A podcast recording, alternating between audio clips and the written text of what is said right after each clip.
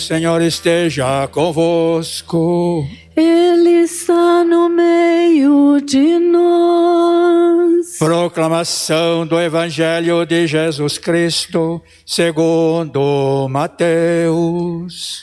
Glória a vós, Senhor. Naquele tempo, disse Jesus aos seus discípulos: Ficai atentos porque não sabeis em que dia virá o Senhor. Compreendei bem isso. Se o dono da casa soubesse a que horas viria o ladrão, certamente vigiaria e não deixaria que a sua casa fosse arrombada. Por isso, também vós ficai preparados, porque na hora em que menos pensais, o filho do homem virá. Qual é o empregado fiel e prudente que o Senhor colocou como responsável pelos demais empregados para lhes dar alimento na hora certa? Feliz o empregado cujo Senhor o encontrar agindo assim quando voltar. Em verdade vos digo, ele lhe confiará a administração de todos os seus bens. Mas se o empregado mal pensar, meu senhor está demorando, e começar a bater nos companheiros, a comer e a beber com os bêbados, então o senhor desse empregado virá no dia em que ele não espera e na hora que ele não sabe. Ele o partirá ao meio e lhe imporá sorte dos hipócritas. Ali haverá choro e ranger de dentes.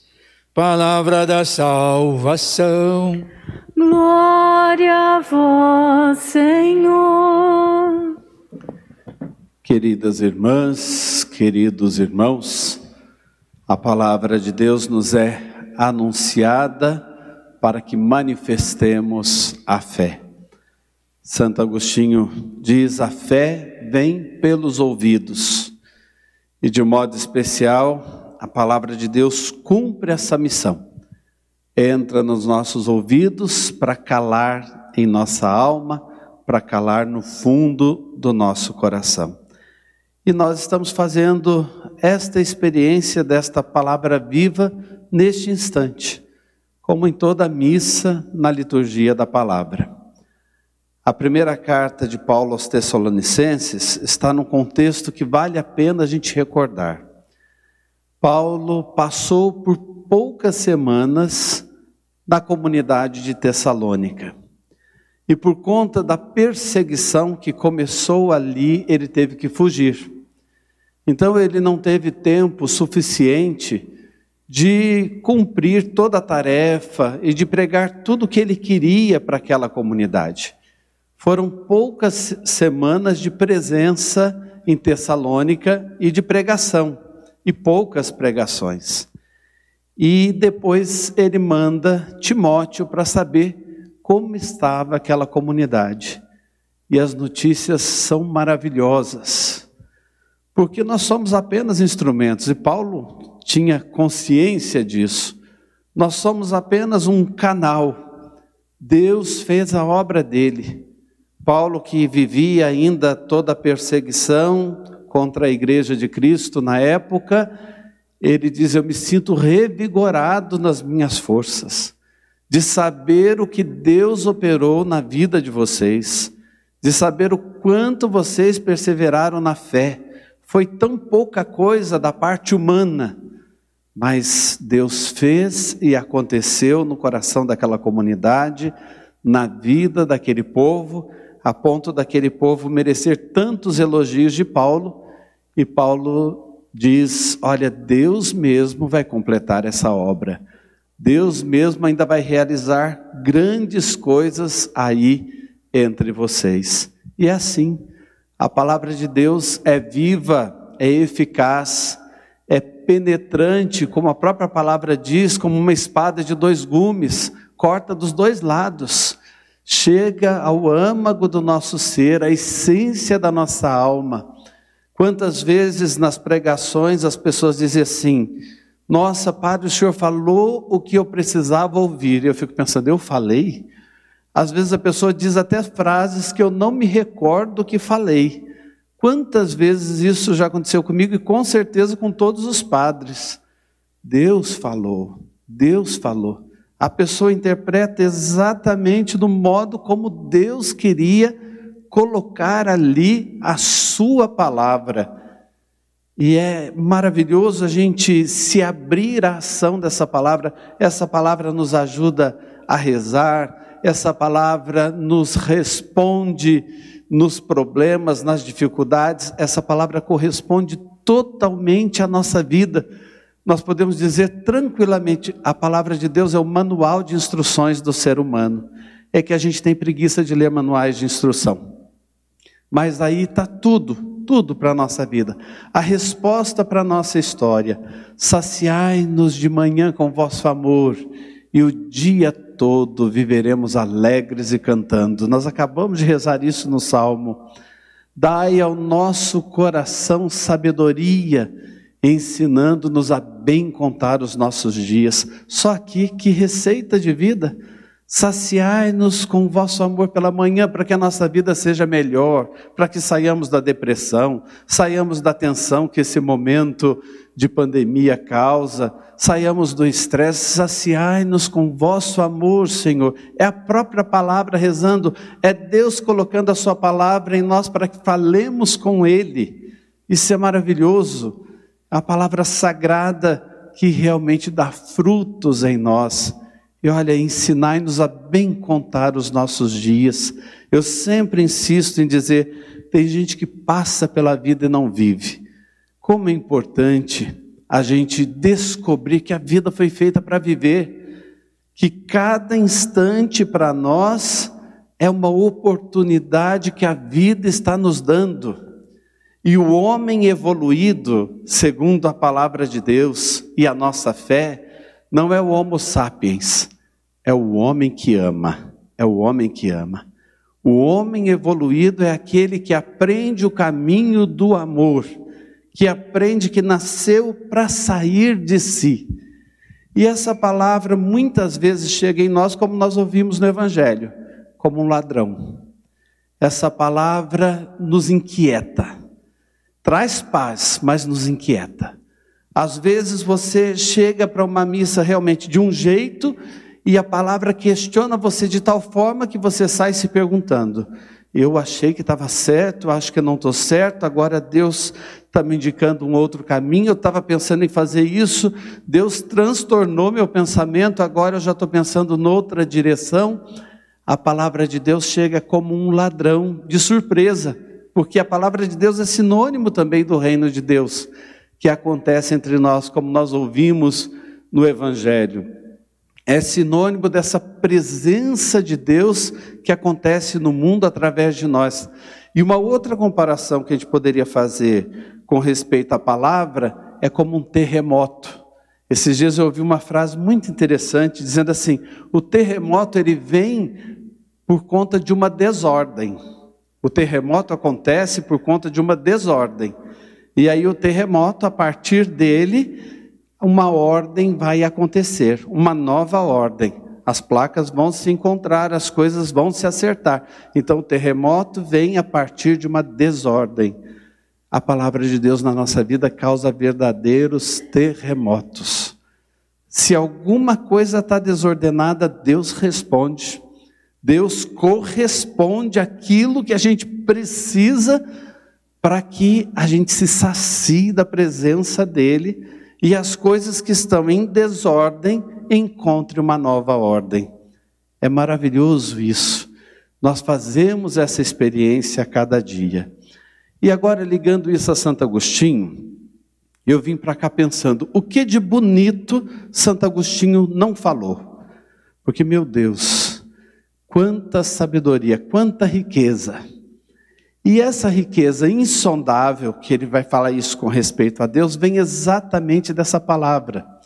Santo Agostinho amava São Paulo, amava as cartas de São Paulo, como nós acabamos de ouvir um trechinho de uma delas, aos cristãos de Tessalônica.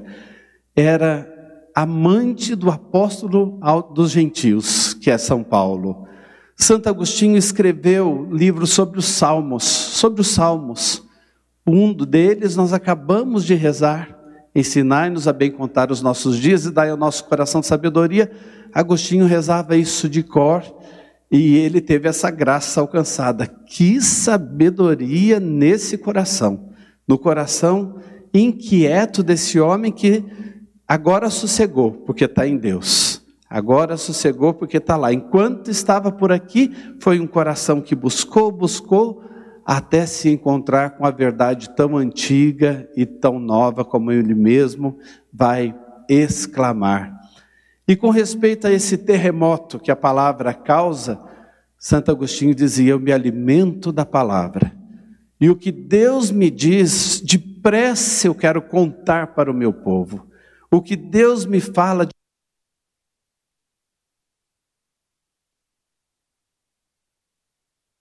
depressa eu quero partilhar, logo eu quero partilhar com o meu povo. E ele diz: nós temos várias maneiras para falar com Deus. Nós falamos com Deus, isso é Agostinho falando. Nós falamos com Deus através dos nossos afetos. Deus escuta os nossos afetos. Nós falamos com Deus através dos nossos desejos. Deus conhece os nossos desejos nós falamos com Deus também, olha que bonito, através da oração. Primeiro ele fala dos afetos, dos desejos, depois ele fala, nós falamos com Deus também pela oração. Quando tu oras, tu falas a Deus. Quando tu lês, Deus te fala. Coisa simples que ele falava, mas que a gente vai guardando. Você fala, por que eu não pensei isso antes dele, né? Mas não dava na história, não dava para ficar lá, olha, eu falei. Coisas tão simples, mas tão maravilhosas. Quando tu oras, tu falas a Deus. Quando tu lês, Deus te fala. E da mesma forma que ele fala, da gente falar para Deus através das várias circunstâncias, ele diz: e como é que Deus nos fala? Deus nos fala através dos acontecimentos. Deus nos fala através da natureza. Deus nos fala através das situações da nossa vida. Deus nos fala através dos outros. Estejamos atentos. Deus fala. Deus fala o tempo todo. E é importante a gente captar os sinais desta palavra dele. E ele termina dizendo: E Deus nos fala através das sagradas Escrituras também através das Sagradas Escrituras. E como é que ele traduz as Sagradas Escrituras? Olha que coisa bonita. Santo Agostinho diz assim: Nós, quando amamos uma pessoa, precisamos nos comunicar com ela. Quando nós temos carinho por uma pessoa, a gente quer falar com ela. Aliás, uma amizade a gente alimenta pelo diálogo. Uma amizade a gente alimenta mesmo pela fala. Eu não vou conseguir amar e ter uma amizade com uma pessoa com quem eu não falo, com quem eu não me comunico. Então eu preciso da comunicação. Ele diz: Mas Deus, Ele está na pátria onde Ele nos espera. Ele está conosco, mas Ele também nos espera para onde nós estamos caminhando. E por ele estar nesta pátria especial, onde o amor dele nos espera definitivamente, ele escreve cartas para nós. Hoje Agostinho diria, ele manda e-mails, ou ele tem um WhatsApp, e ele me manda mensagens todos os dias. Bom dia, que o seu dia seja maravilhoso. Boa tarde, que o sol não se ponha sobre você, que o brilho dele continue. Crê em Deus Pai, né? Recebi mensagem o dia inteiro. Mas de Deus são outros 500. De Deus são outros 500. Então ele diz: a Bíblia, as Sagradas Escrituras, é a carta desse amor. É a carta desse amor. Deus não se cansa de escrever para você. E você não pode se cansar de ler o que ele escreveu. Interprete para a sua vida, traga para a sua vida as receitas de vida que ele nos dá. Eu achei isso maravilhoso, uma coisa tão simples. E eu me lembrei do meu tempo de infância, onde as cartas ainda estavam em voga. Hoje pouca gente recebe uma carta, não é? Mas eu me lembro, nós viemos de perto de Juiz de Fora, de Bom Jardim de Minas, e meu pai veio trabalhar aqui em São José. Viemos para cá e só nós. Então a gente tinha notícias na época, ou por algum telefonema, mas muitas vezes por carta, até porque eu tinha muitos parentes que moravam na zona rural. E eles enviavam as cartas, e quando a carta chegava, que emoção, que emoção. E quantas vezes eu li assim, uma, duas, três, dez vezes a mesma carta. Porque chegava alguém em casa e falou: Olha o que a vovó escreveu, olha o que a madrinha escreveu, olha como eles estão, olha o que ele, ele nos contou, ela nos contou, olha a novidade que está acontecendo lá. É assim. Deus nos fala das novidades do céu, a partir da leitura da palavra dele, a gente já vai se acostumando aqui com as coisas do céu, tomando aperitivos do céu todos os dias, e Deus vai causando esse terremoto dentro de nós. Porque aí as placas tectônicas vão chegando no lugar, nós vamos nos acertando, a palavra de Deus nos faz, nos refaz, nos recria. Saciai-nos, Senhor, pela manhã com vosso amor e o dia todo viveremos alegres e cantando. Dai ao nosso coração sabedoria para que saibamos, a partir da palavra do Senhor, contar e viver bem os nossos dias. Amém.